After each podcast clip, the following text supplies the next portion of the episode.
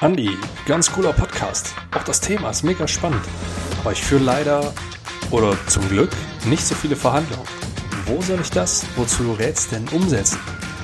Solches Feedback habe ich in den letzten Tagen häufiger bekommen. Und genau diese Frage werde ich heute beantworten. Ich bin Andreas Schrader und du hörst den PM Podcast Besser verhandeln.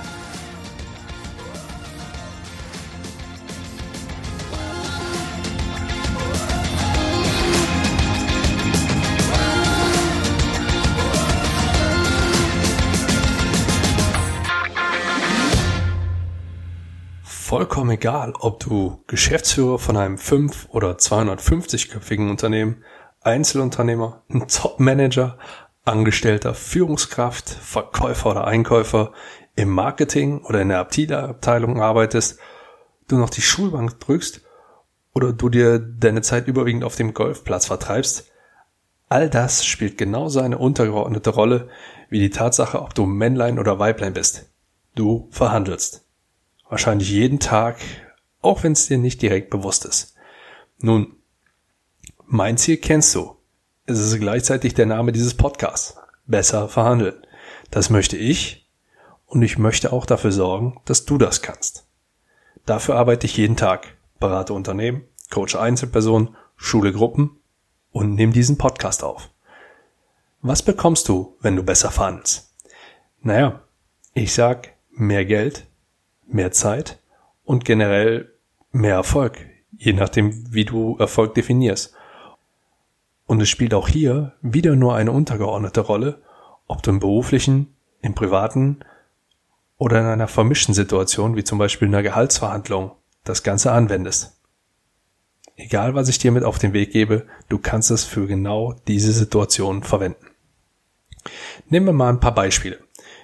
Im beruflichen verhandelst du Vertragskonditionen, also einen besseren Preis, was bedeutet, dass du entweder mehr Geld bekommst oder mehr Geld einsparst. Du hältst ein besseres Zahlungsziel, also länger oder kürzer, je nachdem. Oder du verhandelst eine höhere Qualität, was sich durch Zuverlässigkeit, Liefergeschwindigkeit oder die qualitativen Eigenschaften der Ware bemerkbar macht. In Gehaltsverhandlungen verhandelst du ein höheres Gehalt, einen langfristigen Vertrag, mehr Urlaub, externe Weiterbildung, wie zum Beispiel ein langfristiges Verhandlungstraining oder sonstige Incentives, die man auch noch mit reinpacken könnte. Im privaten Umfeld, wenn du zum Beispiel eine größere Anschaffung machst, wie zum Beispiel ein Auto, für das du weniger zahlst, zusätzliche Extras wie Inspektion, Reifensätze, Gepäckträger oder Merchandise-Artikel des Herstellers mit oben drauf bekommst. Oder wenn du gerade dabei bist, deine eigenen vier Wände auf- oder auszubauen oder generell zu kaufen. Fenster, Türen, Inneneinrichtungen, alles Dinge, die man verhandeln kann. Machst du es nicht, verschenkst du dein Geld. Gut. Nur wie baue ich das nun in meinen Alltag ein? Gute Frage. Die habe ich auch bisher auch relativ oft gehört. Ich bin in den bisherigen Folgen auf die Vorbereitung, das Mindset, Zielsetzung, Zieldefinition, Forderung, die Agenda sowie auf zusammenfassende Verhandlungen eingegangen. Dein Mindset sollte generell positiv und meistens auf Sieg eingestellt sein. Die Eltern unter euch werden wissen, was ich mit meistens meine. Ziele sind wichtig, damit du weißt, wann du aufhören solltest, sowohl in die eine als auch in die andere Richtung. Zusammenfassen bringt dir in Gesprächen, egal ob in Verhandlungen oder nicht, die Führung bzw. die Kontrolle und Forderungen bieten dir den nötigen Spielraum für deine Verhandlung. Direkt alles auf einmal zu probieren klappt zwar, ist mit dem Podcast-Wissen jedoch kompliziert. Dafür sollten wir dann doch schon etwas enger zusammenarbeiten. Allerdings kannst du einzelne Dinge schon jetzt mit in eine Verhandlung und sogar mit in deine Alltagssituation einbauen. Setz dich doch einfach mal 10 bis 15 Minuten hin und überlege und notiere dir 10 bis 15 Forderungen für deine Verhandlung. Bau sie in deine nächsten Gespräche oder Verhandlungen mit ein. Im beruflichen könnte das zum Beispiel sein, wenn es darum geht, etwas zu kaufen oder zu verkaufen. Oder wenn du deinen Chef oder einen Kollegen von etwas überzeugen möchtest, dann befolgst du einfach die folgenden zwei Dinge. Du verwendest A den Konjunktiv, also zum Beispiel, ich könnte mir vorstellen, X zu geben, wenn ich dafür Y bekommen würde. Und beachte, und das ist Nummer zwei, dass es ein Geben und Nehmen ist. Du gibst nur, wenn du auch erst nehmen kannst. Teste das mal vorsichtig in ein paar Situationen, die vielleicht keine hohe Bedeutung für dich haben, aus. Im Privaten könnte das sowas sein wie Müll runterbringen versus abwaschen versus Staubsaugen versus Toilette putzen. Hm. Einfach mal ausprobieren. Ich weiß nicht, wie es bei dir zu Hause aussieht, wie die Konstellation bei dir ist, wer was macht. Nur das wäre eine, eine Verhandlungssituation, die hoffentlich keinem wehtun sollte. Auch das solltest du mit, mit Vorsicht genießen, denn es ist je nachdem, wie du zu Hause aufgestellt bist, vielleicht doch ein bisschen delikat, das so zu testen. Nur, ich glaube, die, die Sache, die ich damit rüberbringen möchte, ist klar. Was du auch nutzen kannst, sind zum Beispiel Einkaufssituationen, in denen du dich befindest. Wenn du deine Wurst generell beim Metzger holst, dann probier's da doch einfach mal aus. Oder wenn du zu einem Bäcker gehst, wo du deine Brötchen immer holst, dann äh, sind das durchaus Situationen, wo du das einfach mal testen könntest.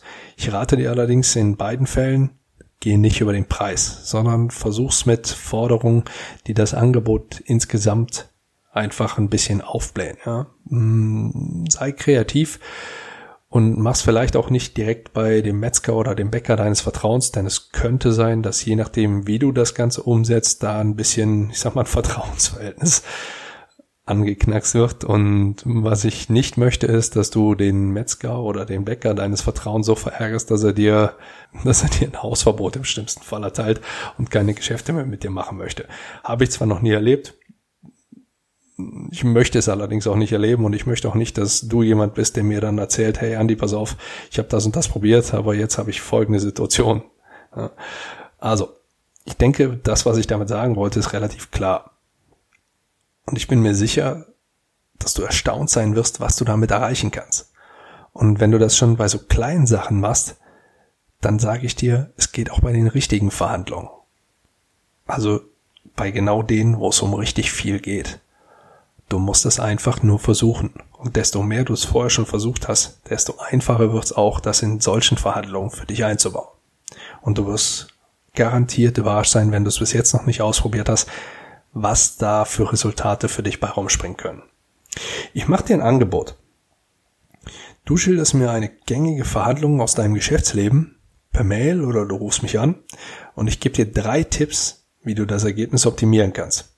Die probierst du aus und wenn du dadurch kein besseres Resultat erreichst, dann lade ich dich zu meinem Workshop am 9.11.2018 im Borussia Park in Mönchengladbach ein.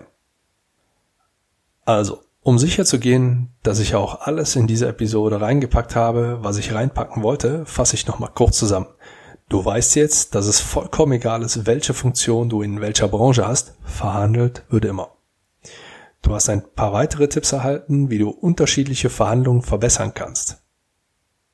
Und was mögliche Ziele und was mögliche Forderungen dafür sein können. Du weißt jetzt, wo und wie du im Alltag trainieren kannst und du hast ein interessantes Angebot erhalten. Berücksichtige mindestens einen dieser Tipps und du wirst mit Sicherheit besser fahren. Ich bin Andreas Schrader und wenn dir gefallen hat, was du hier gehört hast, dann empfehle diesen Podcast weiter und bewerte ihn bei iTunes. Viel Erfolg bei deinen Verhandlungen. Besten Gruß, ciao und bis bald.